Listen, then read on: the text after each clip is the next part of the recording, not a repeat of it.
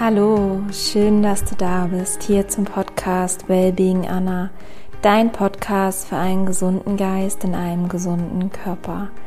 Mein Name ist Anna Klasen und in der heutigen Episode teile ich ein sehr, sehr wertvolles Interview mit dir.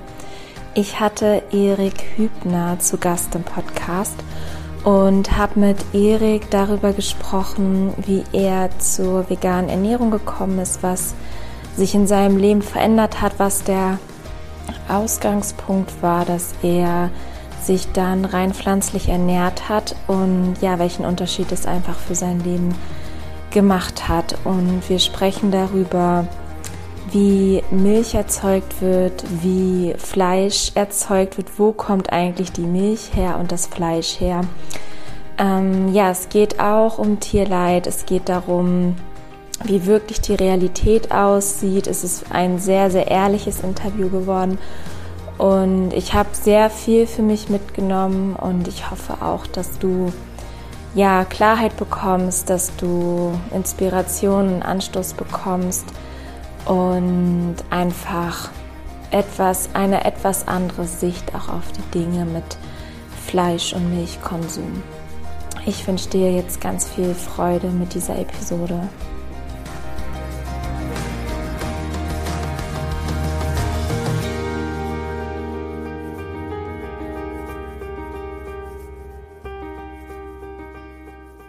Ich freue mich riesig, heute Erik Hübner in meinem Podcast zu Gast zu haben. Erik, vielen, vielen Dank für deine Zeit.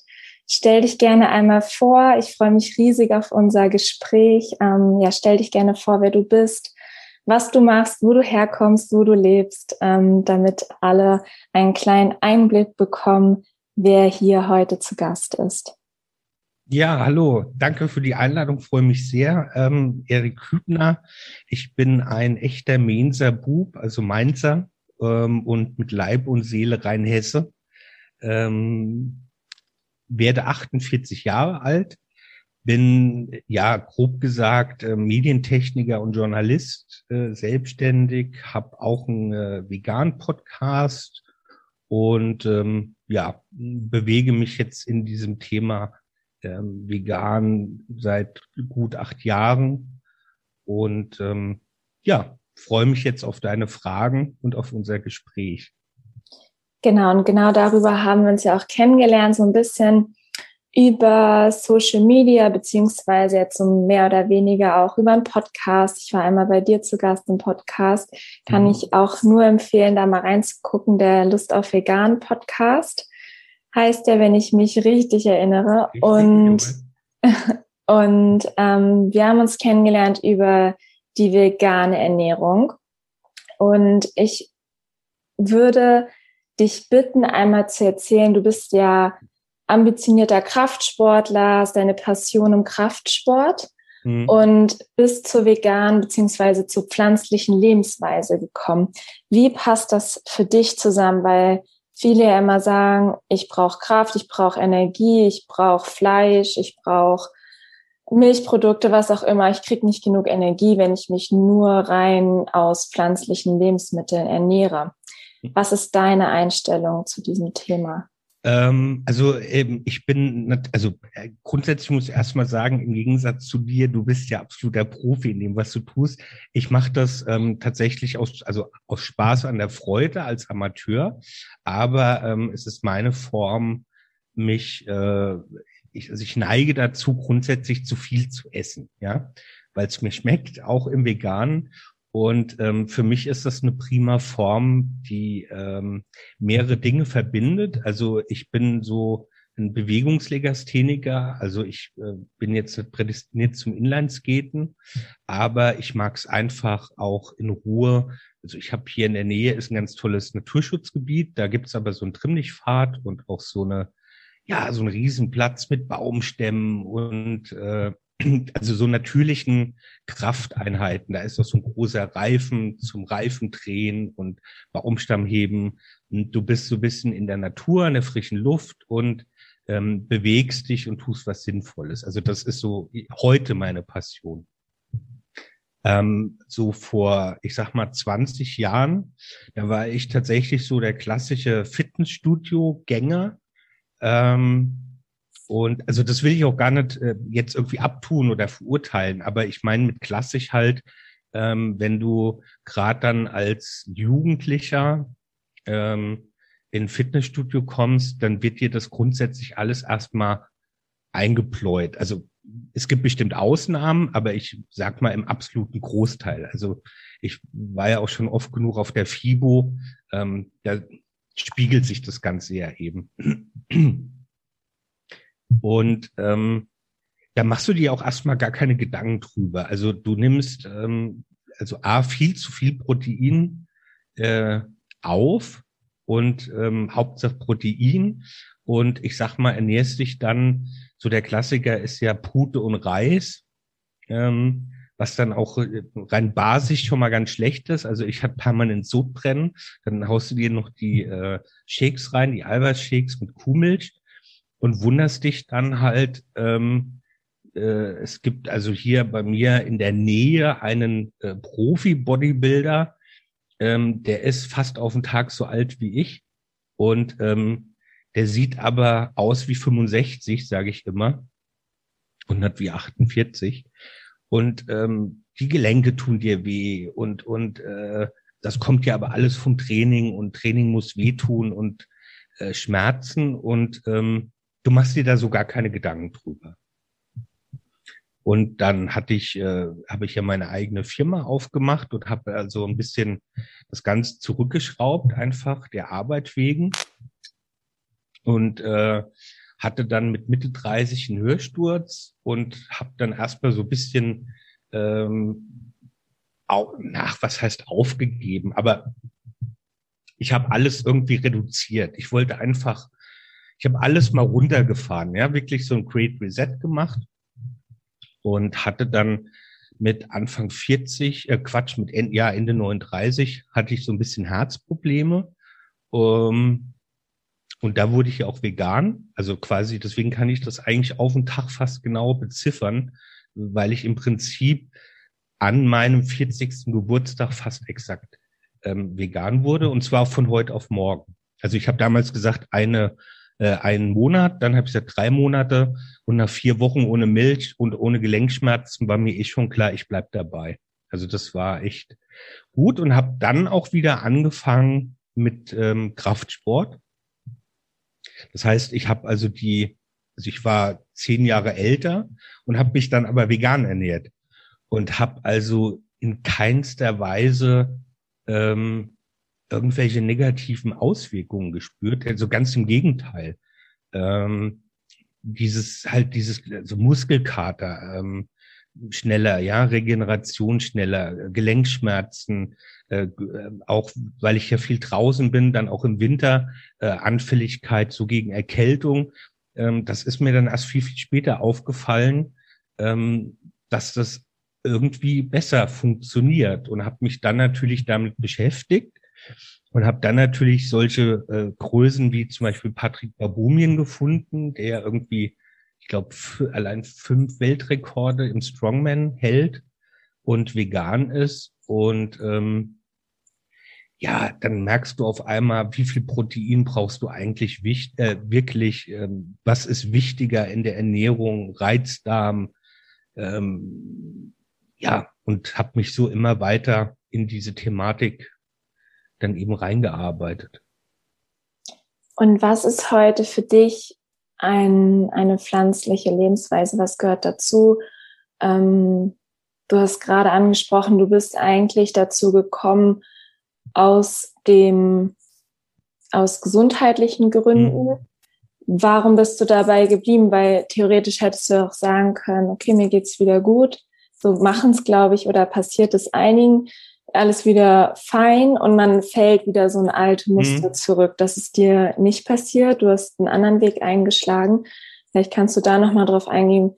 Ähm, nochmal, warum bist du dann dabei geblieben? Was hast du kennengelernt? Was hast du für dich entdeckt? Und was bedeutet eine pflanzliche Lebensweise für dich? Mhm. Also ich bin so von meiner Art her halt sehr rational. Also ich liebe, deswegen bin ich ja auch ähm, Elektromeister mal irgendwann gewesen oder geworden. Und ich liebe Physik und ich liebe, ähm, ich liebe es, wenn Dinge erklärbar oder rational sind. Ähm, was nicht heißt, ähm, dass ich äh, denke, der Mensch weiß alles, ganz im Gegenteil, aber zumindestens die Dinge, die wir wissen oder erkennen, die sind ähm, mir einfach wichtig und die überzeugen mich dann auch. Und ich sag mal, wie ich mich angefangen habe, ähm, vegan zu ernähren, ähm, aufgrund von, also A, damals ja noch über 170 Kilo. Also ich habe zwar jetzt durch Corona wieder ein bisschen zu viel drauf, aber also gut 60 Kilo sind auch weggegangen in der Zeit, wobei ich da ganz klar sage, vegan ist keine Diät ähm, weil äh, Wodka, Chips, Pommes, das ist auch alles vegan. Ganz viel Schoki mittlerweile und Pudding. Ähm, das, das, äh, ja, vegan bedeutet nicht automatisch gesund. Genau, genau Pommes genau. mit Ketchup, was du gerade gesagt hast, ja. ist vegan. Also ja. Oder irgendwie, dass viele sagen, ja, ich ernehme mich jetzt vegan und nehme zu. Ja, natürlich, das, das äh, geht auch. Und das ist ja auch gut so, dass es geht. Aber bei mir war es halt einfach so, ich habe halt ähm, vor allem, ich habe vorher wirklich viel Milch, also viel Kuhmilch getrunken. Also auch so, wenn ich so nachts, weißt du, wenn du nachts aufstehst, hast Durst, heute trinke ich da Wasser.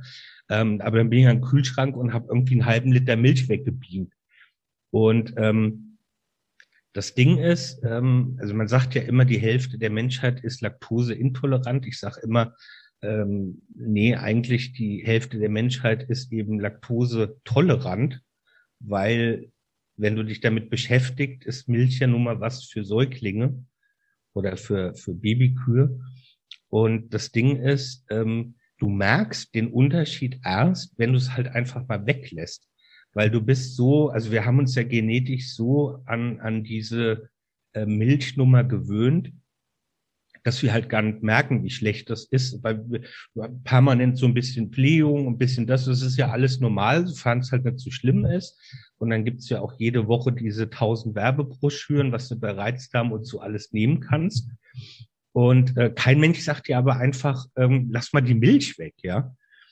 Und ähm, das war bei mir tatsächlich so, ähm, also wirklich so spürbar. Also ähm, wie gesagt, Gelenk, also ich hatte vorher immer mit einer Schulter unheimlich Probleme oder so, so Schmerzen. Das ist wirklich weg gewesen. Ähm, ich hatte so ein bisschen, ja, in den Fingerknöcheln halt, ich meine, jetzt Gicht wäre übertrieben, aber das hast du auch immer alles so gespürt. Und vor allem das Thema Verdauung. Ähm, du hast auf einmal gemerkt, äh, das wird alles viel gesünder, viel besser. Ähm, ja viel angenehmer. So ein, so ein permanentes Plänen im Oberbauch, das war komplett weg gewesen. Und dann hatte ich, was halt, ähm, ach so genau, ich hatte ein, also eines meiner ersten Bücher, die ich gelesen habe, war Peace Food. Da ist es auch ähm, relativ speziell mit der China Study noch mal so ein bisschen Peace Food von Rüdiger Dahlke. Rüdiger Dahlke, genau. Ja. Und ähm, da war einfach klar, okay, da ist definitiv was dran. Und ähm, dann hat mich natürlich der Ehrgeiz gepackt, weil ich so dachte, okay, das ist doch schon mal super. Ähm, Fleisch wegzulassen ist mir total leicht gefallen, weil ähm, beim Fleischessen hat mich sowieso eigentlich schon jahrelang das schlechte Gewissen begleitet. Ähm, aber man macht es halt trotzdem nicht. Ne? Es muss erst irgendwie was kommen, bevor man es macht. Also das ist mir total leicht gefallen. Auch Eier wegzulassen ist mir total leicht gefallen. Ähm, Käse ist mir wie, wie bei vielen am schwersten gefallen, weil wir halt da das Problem haben, dass das Casein bei uns im Kopf halt so eine richtige Abhängigkeit macht. Das dauert halt sechs bis zwölf Monate, bis man da wirklich von los ist. Es ist wie Und, eine Sucht sozusagen. Ja, also es ist tatsächlich so, dass dieses, ähm, dass, äh, dieses Suchtzentrum für das Casein ist ziemlich in der Nähe, ähm, wo zum Beispiel auch Alkoholiker ähm, im Frontallappen vorne und auch ähm, also alles, was in irgendeiner Form abhängig macht. Also das liegt da wirklich ähm, ziemlich daneben. Und ähm, ich habe, ich muss ganz ehrlich sagen, ich habe das am Anfang auch nicht wirklich geglaubt und habe das dann aber mehrfach gelesen und auch der Björn Muschinski, den ich wahnsinnig schätze, der hat mir das irgendwann noch mal so richtig ähm, gut erklärt. Und also das stimmt tatsächlich, ja. Und das passt auch zu diesem Gefühl, was man hatte. Also man dachte immer so, ach geil, jetzt mal so ein Stück Käse, ja. Also es ist echt wie, wie es ist eine Abhängigkeit, ja. Und ähm, wenn du natürlich dann in so kurzer Zeit so viele Vorteile bemerkst, also mal ganz egoistisch gesehen an dir selber, ähm, in, in meinem Fall dann natürlich auch noch ein bisschen abnimmst und irgendwie weniger Schlaf brauchst, morgens fitter bist und irgendwie äh, dich auch im Kopf klarer fühlst und ähm, dann bin ich dann halt schon so drauf, dass ich sage, nee, also das ist ja jetzt schon geil. Und mir war natürlich auch bewusst, wo das herkommt. Ja, also das konnte ja nur dadurch kommen. Und dann kam halt so der Knaller, also meine Blutwerte, die waren anfangs ähm, nicht so dolle gewesen. Ähm, also vor allem Cholesterin. Ich kann mir nie merken, welches welches ist HDL, LDL. Ich sage immer gutes Cholesterin, schlechtes Cholesterin. Also das war ähm, schon zu hoch. Und vor allem auch diese Triglyceridwerte, das war alles zu, war auch klar. Und dann nach einem Jahr ähm, bin ich wieder zum Arzt, wieder großes Blutbild und ähm, habe mich so ein bisschen, also bin auch hin und habe gesagt, irgendwie ist es alles gut, ich fühle mich gut. Ich habe dann auch meine Herzmedikamente nur noch optional nehmen müssen und habe aber gesagt, hm, ich fühle mich so ein bisschen schlapp und habe so gedacht, naja, Richtung B12 und Eisen. Und ähm, dann kam bei raus, dass also mein mein gutes Cholesterin, also das war, äh, also ich sag mal, das sollte so, glaube ich, bei 50 sein und das schlechte so bei 130 oder so. Und das hat auch funktioniert, aber mein gutes Cholesterin, das war also irgendwie bei 35. Und da war das Problem, wenn das also zu niedrig ist, dann fühlt sie dich auch schlapp. Und dann hat äh, meine, meine Hausärztin gesagt, also ich finde das ja ganz toll, auch mit dem Gewichtsverlust und ihrer Ernährung, ihr Blut ist alles super, aber sie ernähren sich zu gesund. ähm, weil ich bin dann auch sehr rohköstlich gewesen und viel Smoothies und so.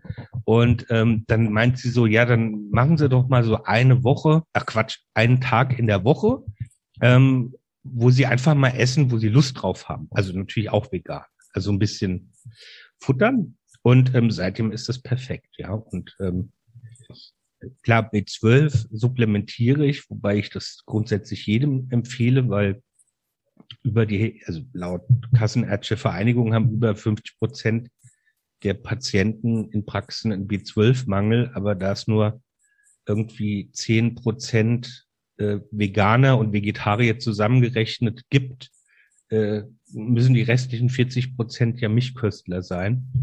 Und habe dann noch irgendwann angefangen, Vitamin D3 zu supplementieren. Und das sind auch die einzig beiden Sachen, die ich nehme. Und ähm, ja, bin also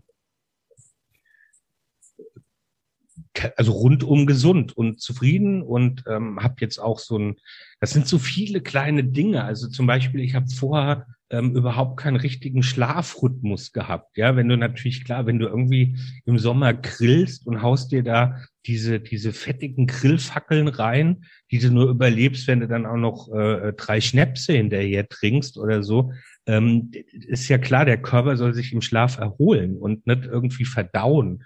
Und also mittlerweile ist es wirklich so, ähm, ich bin morgens immer super schwer rausgekommen. Und jetzt für meinen normalen Tagesablauf muss ich mir zum Beispiel überhaupt keinen Wecker mehr stellen. Also auch egal ob jetzt Sommer oder Winter, also ob es morgens hell ist oder dunkel, ich, ich wach auf, ja, wach auf und bin fit. Das sind äh, ganz viele Kleinigkeiten, die dann aber im Gesamten halt ein einen absoluten ja, Wellness-Faktor ergeben. Super.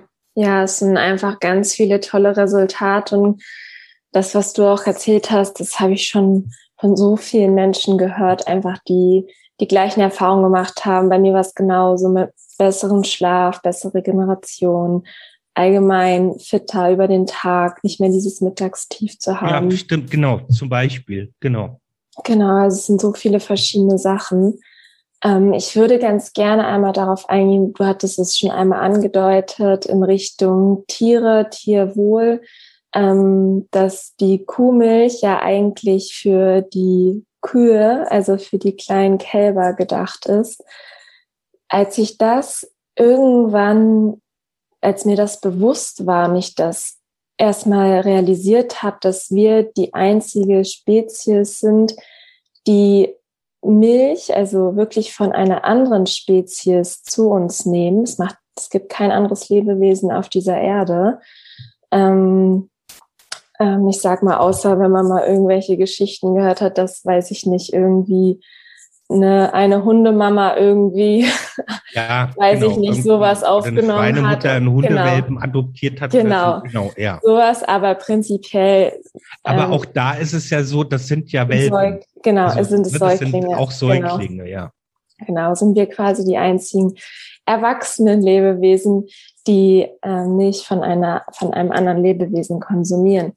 Und ich würde gerne einen Einblick da reinbekommen, da kennst du dich, glaube ich, ganz gut aus. Wie entsteht Milch? Wie entsteht Fleisch, das tagtäglich konsumiert wird? Wie sieht da die Realität aus? Äh, ja, also ähm, wer das Ganze mal ähm, am Thema äh, von vom Thema Schwein erleben will, der soll mal in meinen Podcast gehen, der Lust auf Vegan Podcast, und soll sich mal die Folge, ähm, wie wird eigentlich industriell geschlachtet, anhören. Die ist also sehr neu, die ist recht weit oben. Da habe ich mal äh, entgegen meiner sonstigen Art ähm, eine, also eine, ich, ich rede immer frei in meinen Podcast, aber da habe ich mir ausnahmsweise mal ein bisschen was gescriptet, weil ich einfach diesen Weg gehen wollte und habe das auch dann tonal mit O-Ton, ich will es jetzt nicht spoilern, weil sonst der Effekt weg, ähm, unterlegt. Also das einfach mal grundsätzlich als äh, Empfehlung. Aber ähm, bei mir ist es immer so, auch wenn ich irgendwo äh, Vorträge halte oder, oder moderiere und mit Leuten rede, die wundern sich immer, ähm, dass ich wenig über Fleisch rede, sondern sehr viel über Milch.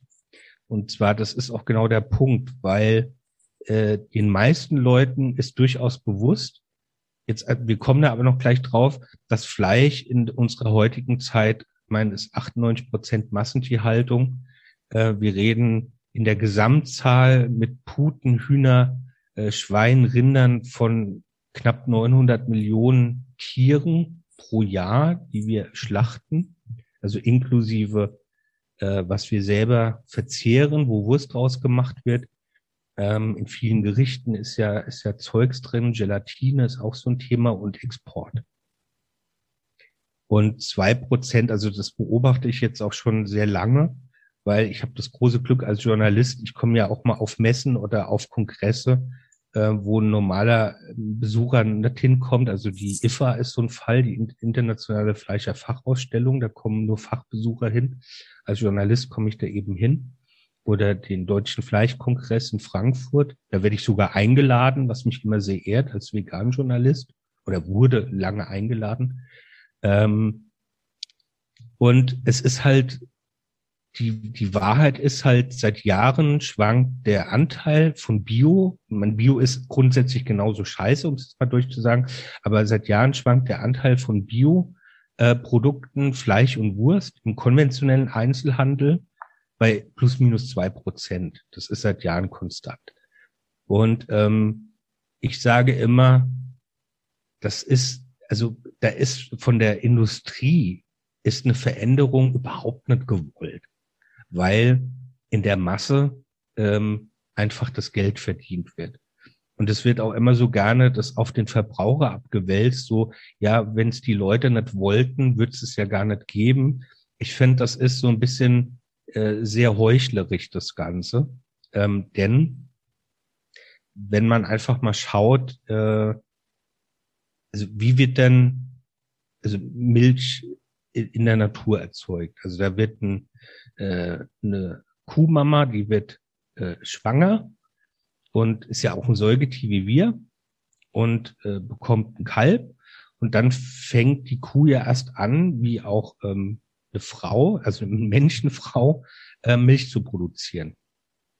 So, und damit wir die Milch aber abzapfen können, wird also in der konventionellen Milcherzeugung wird das Kalb direkt der Mutter weggenommen. Das sind auch ähm, ganz schlimme Schreie, wo die, die Kuhmama nach dem Kalb schreit und ähm, die Kuhmama kommt an die Melkmaschine.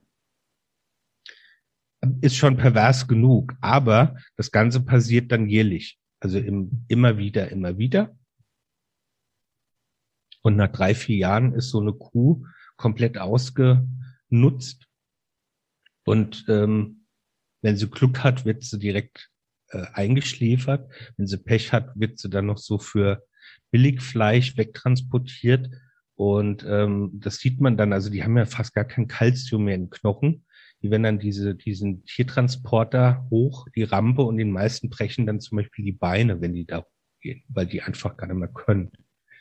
Und ähm, man sieht es auch, also die Kühe werden ja auch so gezüchtet. Also so eine normale Kuh würde theoretisch ähm, aufs Jahr hochgerechnet so um die 2000 Liter Milch geben in, in der Natur. Also natürlich, sie würde so lange das Kalb mit säugen, aber das wäre hochgerechnet etwa der Wert. Ähm, es gibt äh, in unter anderem in Bayern gibt es einmal im Jahr so eine Landes äh, so eine Landesschau, wo die Kühe mit der meisten Milchleistung prämiert werden. Die sind natürlich so gezüchtet und das geht jetzt Richtung ähm, 10.000 Liter im Jahr. Und ich meine, da kann man sich schon mal vorstellen und äh, also was für ein Irrsinn, ja. Also die, die sind schon so gezüchtet, dass die fünfmal so viel Milch geben, wie es natürlich vorgesehen ist und das Ganze auch nicht nur einmal im Jahr für, für ein paar Monate, sondern halt wirklich am Stück. Ja. Und ähm, wenn man sich dann noch natürlich die europäische Verordnung anschaut, wie viel Eiterzellen, also die Kühe sind ja, das sieht man auch ganz oft im Fernsehen, durch dieses permanente Melken und die Melkmaschinen sind die Euter ganz oft entzündet.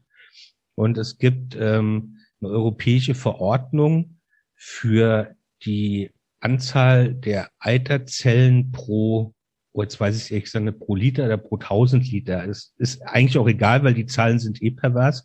Das ist in der konventionellen äh, Milchviehhaltung sind das eine Million Zellen ähm, pro Liter oder pro 100 Liter. Jetzt entschuldige, wenn ich das jetzt gerade nicht so richtig weiß, aber das kann man auch nachlesen.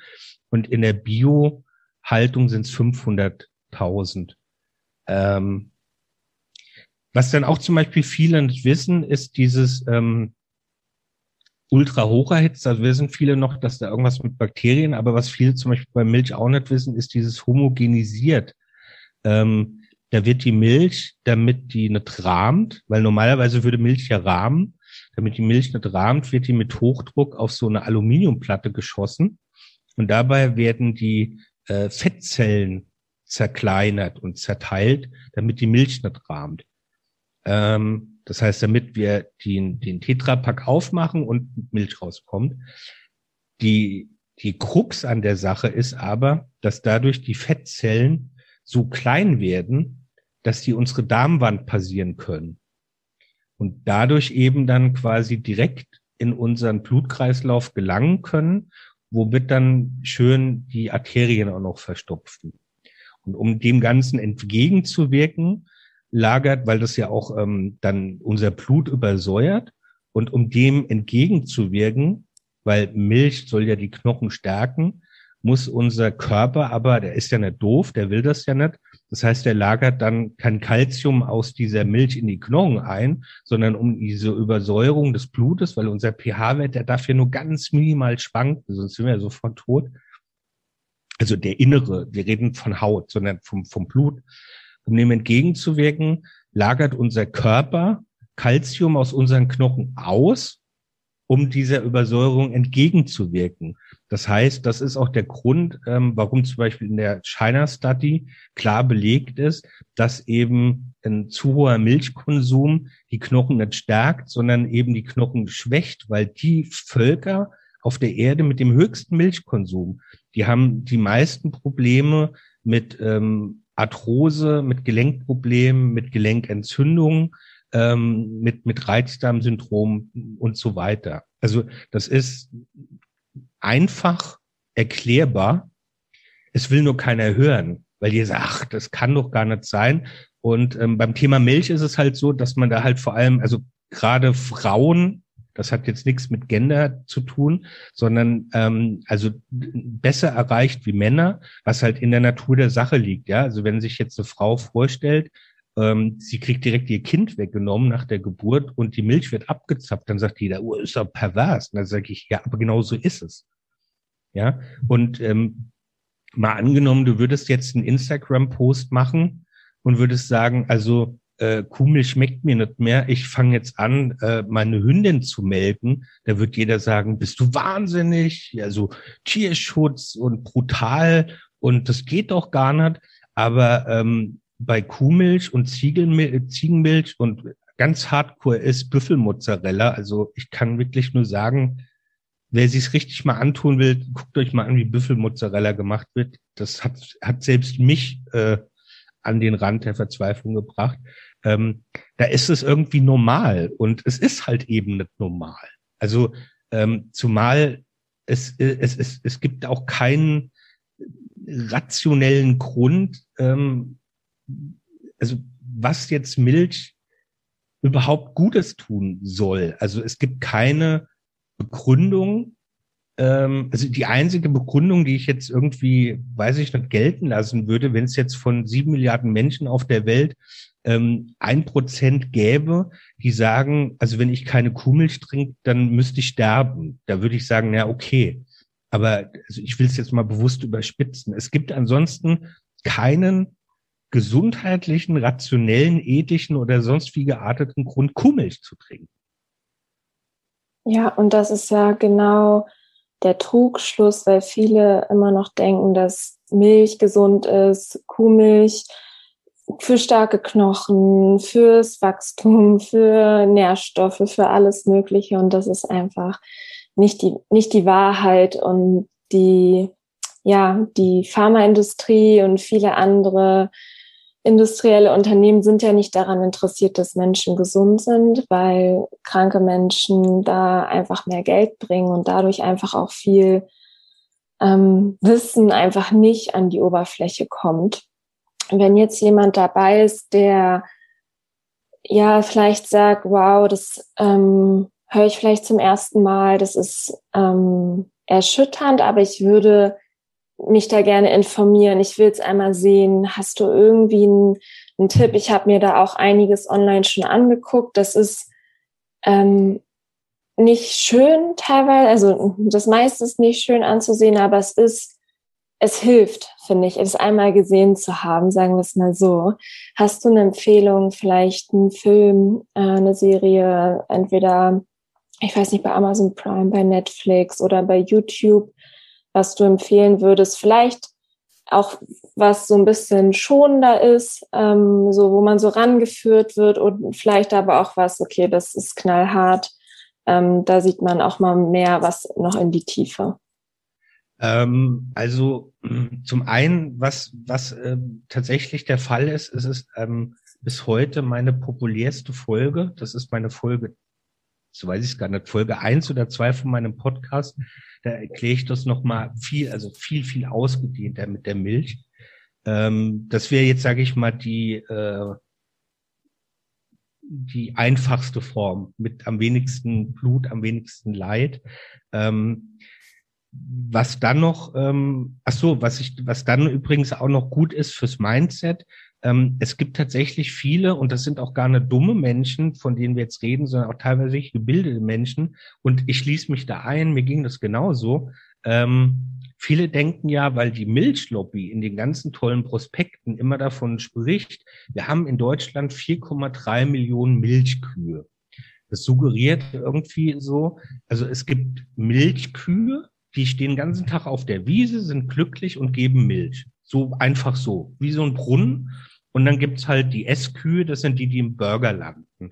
Ähm, das ist zum Beispiel was, äh, weißt du, wenn ich dann höre, dass ähm, ein, ein Hafermilch nicht Hafermilch heißen darf, weil nach europäischem Recht Milch nur eingetragen, also Milch darf nur etwas heißen nach EU-Recht, was durch Eutersekretion gewonnen wurde. Deswegen heißen die Hafertrink. Jetzt suggeriert aber Hafertrink für gerade ältere Semester so Richtung Schokotrink, Zucker ungesund, ja, also Schokomilch oder so. Ähm, das ist schon mal was, wo jemand sagt, naja, mit Lobby und so weiter, wo du einfach merkst, das ist Lobby, ja. Also es gibt keine Milchkühe, also es natürlich gibt es Milchkühe, aber ähm, das funktioniert so, wie ich es eben gesagt habe. Also sie geben die Milch nicht freiwillig. Das ist ein Punkt. Der zweite Punkt ist, ähm, dass ganz viele Leute sagen, du, ich war im Supermarkt, da gibt's gar keine Hafermilch oder Mandelmilch oder so Milch. Das kann nicht sein, die gibt's überall. Und dann, äh, ja, aber der, der Hafertrink gab's. Ich so, ja, das ist der. Ja, aber warum heißt der nicht Milch? Und ähm, das ist halt was, wo du merkst, da steckt einfach eine riesen Lobby dahinter, ja. Und wenn du dann noch das Ganze weiterspinnst mit Reizdarm, und da gebe ich dir vollkommen recht, ja, ähm, da gibt es so viel tausend Präparate, ja auch also ohne Rezept, ähm, die schön genommen werden. Ähm, du müsstest eigentlich nur die Milch weglassen und ähm, dann wäre, ich sag mal, bei wahrscheinlich so der Hälfte der Fälle wäre das Thema schon erledigt. Ähm, was ich auf jeden Fall sehr empfehlen kann, ist, ähm, jetzt muss ich kurz überlegen, das ist entweder beim äh, ZDF oder in der ARD-Mediathek. Ich weiß leider nicht wo. Das ist ähm, die äh, große Milchlüge, hieß die, glaube ich. Aber die findet man, glaube ich, auch bei YouTube, weil da der Sender das sehr ähm, mit den Rechten sehr freizügig behandelt hat. Ähm, die finde ich sehr gut. Äh, was ich auch sehr gut finde, das ist zwar jetzt nicht ganz so zum Thema Milch, ist halt Cowspiracy. Da ist das Thema nochmal mit dem, also mit dem Methan in Richtung Klima und äh, auch Gesundheit und Diabetes noch mal so ein bisschen behandelt. Und ähm, ja gut, ich meine, wer sich die volle Dröhnung geben will, der kann sich natürlich gerne auch Earthlings anschauen, aber da möchte ich äh, ausdrücklich vorwarnen. Also, äh, weil das ist äh, das ist die Hardcore-Nummer. Also das ist die harte Realität und die harte Wahrheit. Und ich kenne auch keinen, der das jemals geschaut hat, der dann trotzdem Wasser geheult hat. Ähm, aber es ist halt die Realität, ja. Es, es ist halt so. Und speziell beim Thema Milch, da muss ich echt auch mal eine Lanze brechen für die öffentlich-rechtlichen. Also wenn man speziell in den Mediatheken vom, speziell vom SWA, ähm, also ARD-SWA, ähm, guckt, ähm, von meiner Freundin Tatjana Gessler, da gibt's auch die schöne Sendung Natürlich, da gibt's auch immer wieder Beiträge, die ein bisschen moderater sind.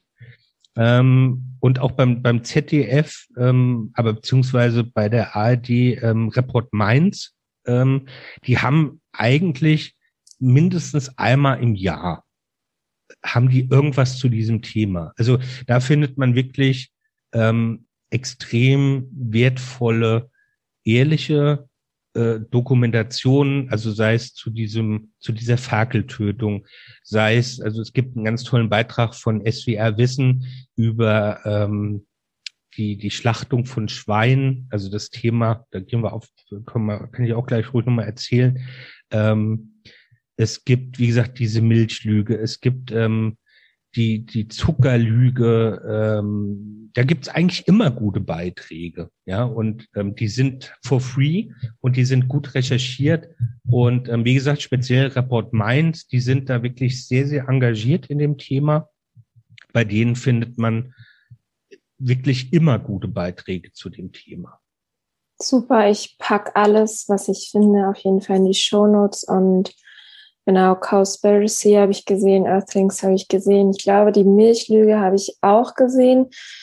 Ähm, ich kann es auf jeden Fall empfehlen, einfach sich das wirklich mal anzuschauen und Gabel, äh, Gabels äh, statt Gabel statt Skalpell. Über Knife, das genau. äh, ist generell zum Thema Gesundheit noch empfehlenswert. Wer ein bisschen die Richtung äh, Sport gehen will, halt extrem gut The Game Changers in Netflix.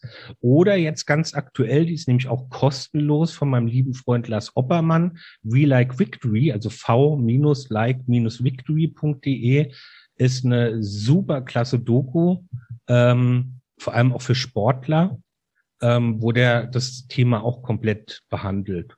Auch sehr empfehlenswert. Super. Vielen, vielen Dank. Ähm, vielleicht eine Sache, was ist deiner Meinung nach das Wertvollste, was jeder Einzelne von uns tun kann, damit sich da etwas ändert in der Massentierhaltung, dass das reduziert wird, dass das möglichst verschwindet von unserem Planeten? Was kann da jeder Einzelne tun? Also ähm, viele würden jetzt vielleicht sagen, so jetzt kommt irgendwas mit Verzicht. Ähm, das, das Wort Verzicht habe ich, seit ich vegan bin, komplett aus meinem Wortschatz gestrichen, weil ich jetzt viel mehr Auswahl. Deswegen freue ich mich auch so auf meinen Umzug, weil ich in Zukunft den Mainzer Wochenmarkt äh, direkt vor meiner Haustür habe, ja, inklusive drei supergeilen Bioläden. Ähm, man also ich würde mir oder ich wünsche mir grundsätzlich äh, zwei Punkte. Das eine ist erstmal das Bewusstsein. Und zwar das Bewusstsein ohne schlechtes Gewissen. Ähm, ganz viele äh, Leute, die sich äh, pflanzlich ernähren, die ich kenne, die sagen irgendwann an einem bestimmten Punkt immer wieder das Gleiche. Die sagen, Mensch, warum habe ich das nicht früher gemacht? Und dann sage ich immer, ja, was rum ist, ist halt eben rum, aber ab jetzt kann man es besser machen. Ja, also ich sage immer, bei mir mit 40 wurde ich vegan, mal angenommen, ich werde 80, habe ich es zumindest so mein halbes Leben geschafft. Aber was mir grundsätzlich wichtig ist, ist ähm, dieses Thema ähm, Bewusstsein. Ähm, wir machen das jetzt kurz am Beispiel ein, von, von der Schweineschlachtung. Dieser berühmte Satz von, ich glaube, Paul McCartney, wenn die Schlachthäuser Glaswände hätten, würden wir automatisch viel weniger Fleisch essen.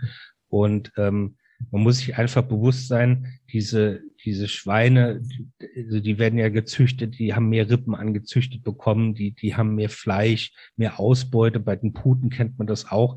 Die haben, wir wollen alle nur, nur äh, Hühnerbrust, Putenbrust ähm, wenn du mal so ein Tier, was gerettet wird, aus so einem Tierlebenshof siehst. Also das kann ich zum Beispiel auf jeden Fall empfehlen, wenn jemand einen Tierlebenshof in der Nähe hat, da mal hinzugehen. Das hat bei mir auch ähm, sehr viel Effekt nochmal gebracht. Oder war ich schon bestimmt, boah, drei Jahre vegan. Ähm, wenn du dann mal siehst, so eine Zuchtsau, die ist ja so gezüchtet, dass das gar nicht geplant ist, dass die älter wird als diese Schlachtreife. Da denken dann viele, ja, warum ist die so groß, warum ist die so lang und kann sich so schwer bewegen? Oder bei Puten ist es ja so, die, die hocken ja irgendwann nur noch da ja, und können sich gar nicht mehr bewegen. Das ist so gezüchtet.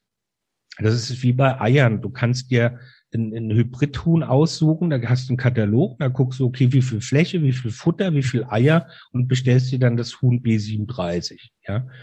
Und ähm, da, sowas ist mir erstmal wichtig, weil dieser platte Spruch so, ja, ich kaufe mal Fleisch nur beim Metzger des Vertrauens, ähm, tut mir jetzt leid, ich kann es nicht anders ausdrücken, das ist Bullshit.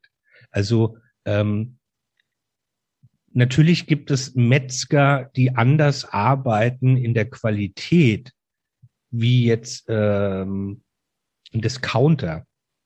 Aber es gibt ja auch genügend Metzger mittlerweile. Also der Michael Spahn in Frankfurt ist ja so einer. Der Metzger per se hat ja mal ein cooles Handwerk gelernt. Also der kann super würzen und Würste machen und tralala. Der Rohstoff, der kann aber auch ganz einfach den Rohstoff Fleisch durch Erbsenmehl, Linsenmehl, durch tausend andere Sachen ersetzen und kann damit auch ganz super leckere Würze machen, ja, ähm, äh, Würste machen, weil die können das ja. Ähm, es ist, und da wünsche ich mir einfach ein Umdenken, dass Metzger, also ich kenne zwei Metzger, ähm, die quasi jetzt beide, also der eine ist bei einer veganen Firma in, in der Nähe von Kaiserslautern und der andere, wie gesagt, in Frankfurt, die wurden aus der Innung rausgeschmissen.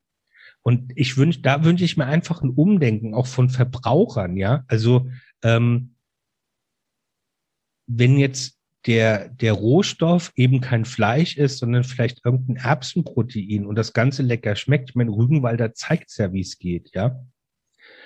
Äh, also wo ist das Problem? Und da würde ich mir einfach wirklich mehr so ein bisschen Bewusstsein wünschen.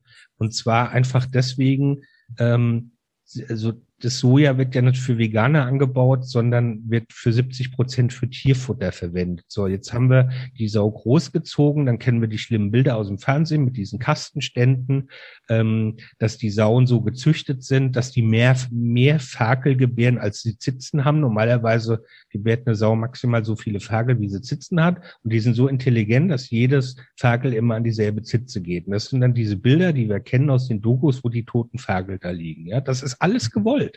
Das ist einfach, weil das auf Profitmaximierung gemacht ist. Ähm, dann werden die zu Tonnen, äh, in, in Riesenmengen äh, in, in Transporter und werden dann meistens ins Ausland gekarrt, weil dort die, die Schlachtung billiger ist.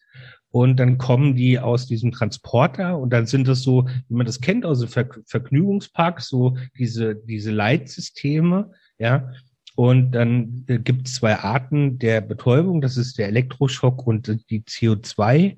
Ähm, also das äh, ja, Vergasung. Vergasen. Ich, ja, ich tue mich immer schwer mit dem Begriff, aber es ist halt mhm. leider so, ja.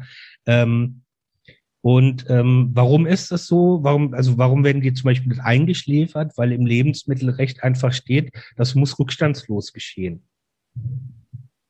diese Panik- und Stresshormone, die die in dem Moment erzeugen, die wir mitessen, wo es auch richtig seriöse Studien gibt, die halt einen hohen Fleischkonsum zum Beispiel mit Demenz, Alzheimer, Depressionen, so Geschichten in Zusammenhang bringen, das ist wurscht. Also das, äh, es, es, es dürfen halt keine Betäubungsmittelrückstände äh, im Fleisch sein, ja. Und da gibt es nämlich auch ähm, halt eben die Statistiken, dass ähm, also ich meine, man muss sich das mal vorstellen, ja, also 90-prozentiges CO2-Gemisch, das dauert 100 Sekunden. Das sind fast zwei Minuten, bis die erstickt sind. Jetzt stell dir mal vor, ähm, man kennt es ja irgendwie, der große Bruder, die große Schwester taucht einem nur mal einen Kopf unter Wasser. Ähm, was für eine Panik da schon äh, entsteht, ja, wenn man, wenn man keine Luft kriegt oder sich mal verschluckt oder so.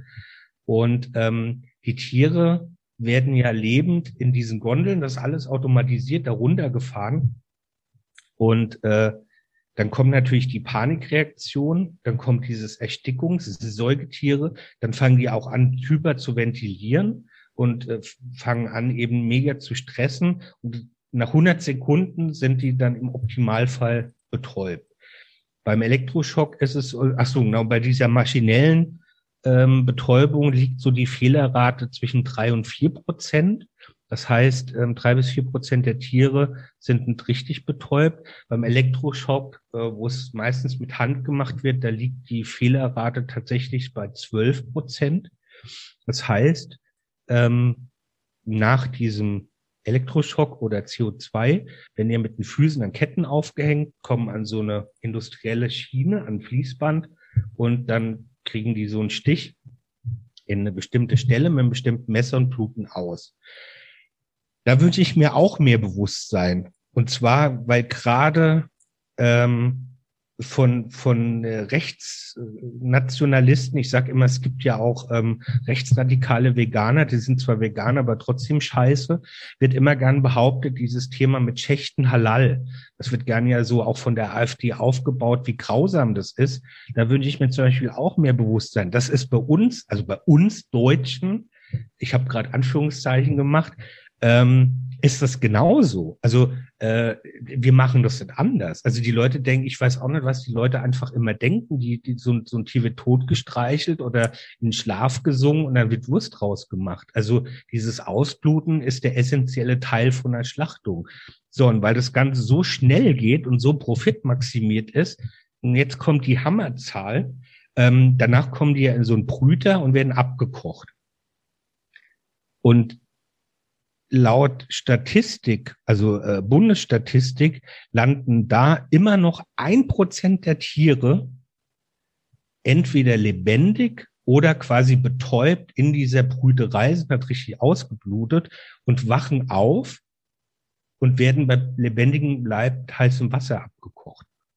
Ja, und ein Prozent von 55 Millionen Schweinen in Deutschland im Jahr sind 550.000 Tiere jährlich, die dieses, also die, dieses ganze Moratorium ist ja eh schon schrecklich, ja, aber die dann als Dank, dass sie als Schnitzel auf dem Teller landen, dann noch quasi nach dieser Betäubungskacke aufwachen, am Ausbluten sind und dann noch heiß gekocht werden. Und ähm, ich sage das jetzt nicht, ähm, klar, ich, das ist jetzt ein bisschen provokant, aber ich sage das jetzt nicht weder zum Missionieren noch zum äh, wie sagt man, was machen wir immer, irgendwie jemand zu bekehren, sondern das ist die Realität. Und genau. so entsteht Schweinefleisch. Und da wünsche ich mir einfach ein Bewusstsein. Und wenn das jemand bewusst im Kopf hat und dann sagt, damit kann ich leben, es schmeckt halt zu gut, dann finde ich das zwar scheiße, aber dann muss ich das zumindestens erstmal akzeptieren. Aber ich sag mal, ähm, dieses Bewusstsein und diese Chance, also keine Ahnung, es gibt ja noch so eine Statistik. Also im Jahr werden, äh, das sind von, also von Peter ist diese Zahl, ähm, werden pro Jahr um die 160.000 trächtigen Kühe geschlachtet, was eigentlich verboten ist.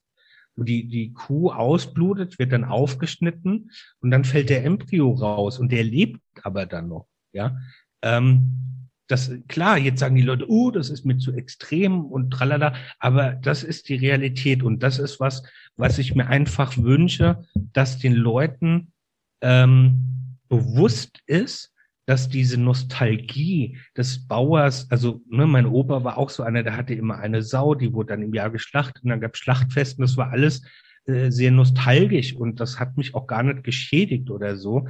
Aber ähm, diese Zeiten sind rum, ja. Und auch dieses, ja, der Mensch hat schon immer Fleisch gegessen, das ist auch Bullshit. Seit Millionen von Jahren. Der Mensch ist seit, was was, je nachdem, wie man das rechnet mit Feuer und so weiter, ist der Mensch, Mensch seit maximal 200.000 Jahren Fleisch und die Milchkultur in Ägypten, die ist in etwa so 5.000 vor Christus ist erst mal erwähnt worden und die äh, Massen äh, äh, im Bereich ähm, Eier und, und Küken, die ist erst Ende der 60er Jahren in Deutschland erfunden worden. Also diesen, also weißt du, das ist, deswegen nenne ich das jetzt auch wirklich immer wieder Bullshit. Ähm, das ist, äh, wie sagt man, ko kognitive Dissonanz. Also ich verstehe, warum die Leute das verdrängen. Ging mir ja genauso. Überhaupt keine Frage. Aber ähm, es ist ein Verdrängen der Realität. Also ähm, ich werde manchmal geschimpft, weil ich sage, ich esse, hm, ich sag mal, alle zwei Monate esse ich eins, zwei Eier bewusst.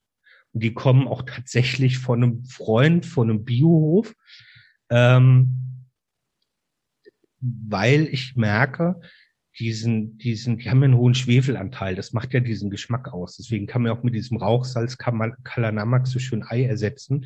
Ich merke aber, dass ich, ähm, also ich habe für diesen für diesen Schwefel, den unser Körper ja auch braucht, habe ich leider noch kein richtig. Ich habe zwar mal dieses MSM probiert und halt auch, wie gesagt, dieses Kalanamak, da habe ich gemerkt, ich habe da noch keinen richtigen Ersatz gefunden. Da sagt irgendwann so mein Körper nach acht Wochen, da merke ich, so gib mir mal ein Ei und ähm, dann esse ich das auch und ähm, habe ein furchtbar schlechtes Gewissen dabei, aber ich merke, dann bin ich für acht Wochen wieder echt, also dann läuft's wieder. Dann, dann ist, ist, dann geht's irgendwie wieder gut. Ähm, das ist äh, tatsächlich diese Ausnahme, die ich mache und zu der ich auch stehe. Das verheimliche ich auch gar nicht. Aber ähm, das Bewusstsein und wenn jetzt jemand sagt, ähm, also äh, Fleisch äh, kann ich aufhören, Milch muss ich mal ausprobieren, aber so Käse und Quark und dann sage ich, ja, mach's. Also ich bin keiner, der sagt, gibt ja so dann die, die Hardcore-Veganer, die dann sagen, nein, vegetarisch ist auch scheiße und ist Tiermord. Also machen. Ich sag mal, wer nichts macht, macht nichts falsch. Das ist nämlich jetzt das Zweite, also das Bewusstsein und das Ausprobieren und das aber offen. Und das möchte ich jetzt wirklich an dem Klassiker ähm, festmachen. Jetzt sagt jemand, okay, ich kaufe mal Tofu. Hat aber überhaupt keinen Bock. Kauft sich Naturtofu. Am besten nimmt er das ganze Stück, legt sich's hin, isst das und sagt, das schmeckt ja nach nix. Und da werde ich dann ein bisschen sauer, weil ich sag, äh, Alter, ähm, wenn du dir jetzt ein Stück Putenbrust kaufst, legst du dir das auch, wohin ist das? Ja, nee, natürlich nicht. Ich so, ja, was machst du denn damit? Ja, würzen, marinieren, anbraten. Und ich so, warum machst du das mit dem Tofu nicht? Ah ja, ach so, ja, muss man das nicht so? Ja, der Geschmack kommt doch. Du kannst auch eine Dachpappe nehmen und äh, die würzen und zu Mett verarbeiten. Würde kein Mensch schmecken, äh, also merken. Und da wünsche ich mir halt ähm, A, dieses Bewusstsein, wie Tierprodukte produziert werden. Und das ist ein schlimmer Begriff, aber die werden produziert. Und dann sind wir noch gar nicht bei dem ganzen Scheiß äh, mit Zucker und, Puddings und Becher. Wir sind jetzt noch bei Naturprodukten. Ähm, dann möchte ich einfach eine gewisse Aufgeschlossenheit, ähm, auch beim Thema Pflanzentrink. Ähm, da ist es tatsächlich so, weil Milch schmeckt ja immer nach Milch. Es kann jetzt sein, also ich hatte Riesenglück. Ich bin in Biomarkt und hatte als erstes mir gekauft, weil ich die Verpackung cool fand, die Oatly Hafermilch. Und die schmeckt Bombe. Ähm, es kann jetzt sein, dass ich mir eine Sojamilch kaufe, die mir überhaupt nicht schmeckt, weil die sehr sojalastig schmeckt. Gibt Leute, denen schmeckt es mir nicht. Ähm, man muss verschiedene Marken durchprobieren, weil jeder mit einem anderen Rezept arbeitet. Es kann also sein, dass ich mir tatsächlich jetzt einen Pflanzentrink irgendwo kaufe, sag, schmeckt mir überhaupt nicht kaufe mir den dann aber von einem anderen Hersteller und sage, der schmeckt Bombe. Also so ein bisschen mehr Aufgeschlossenheit einfach dem ganzen Thema gegenüber.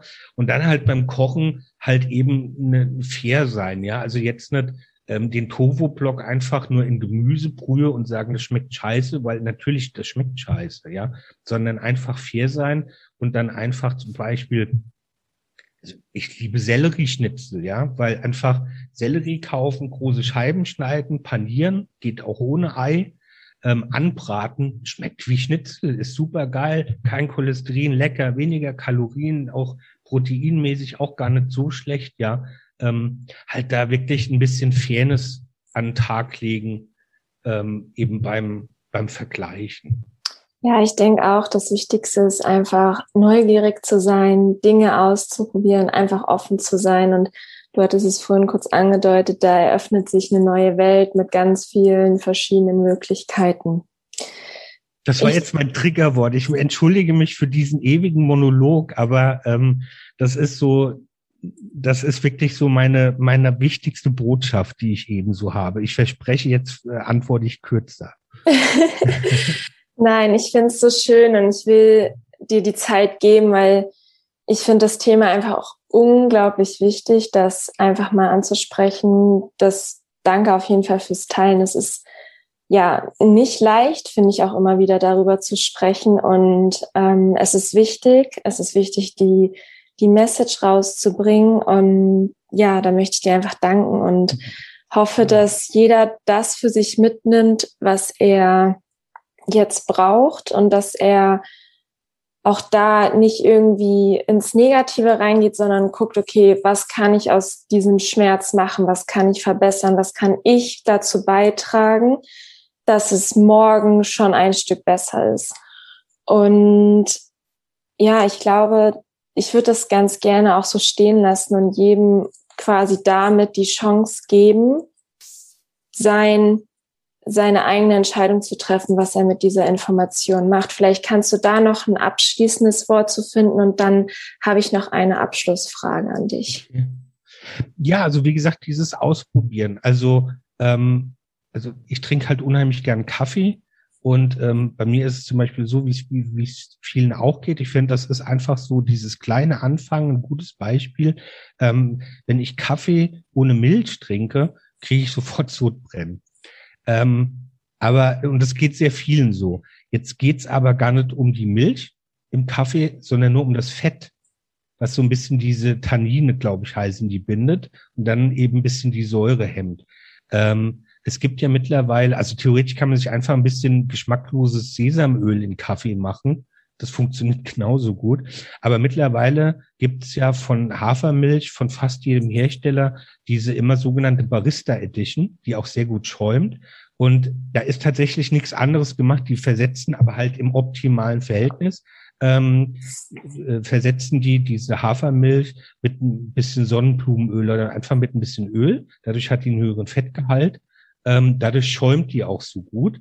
Und dadurch kann man die auch ohne Schäumen so super geil im Kaffee benutzen, ohne dann eben Sodbrennen zu bekommen.